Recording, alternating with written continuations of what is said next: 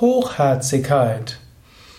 Hochherzigkeit ist eine wunderbare Bezeichnung für Edelmut, für Vergebung, für Liebe.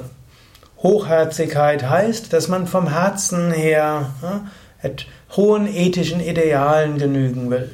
Man spricht zum Beispiel von Hochherzigkeit, wenn ein anderer einem etwas Böses angetan hat und man ihm vergibt. Man spricht von Hochherzigkeit, wenn jemand anders etwas braucht und man gibt es ihm. Man spricht von Hochherzigkeit, hm, wenn man um etwas gebeten wird, hm, was eigentlich dem anderen nicht zusteht und man gibt es dem anderen. Man spricht von Hochherzigkeit, wenn man mit anderen teilt, was man teilen kann. Diese Hochherzigkeit öffnet das Herz und das Öffnen des Herzens führt zu Freude und Liebe.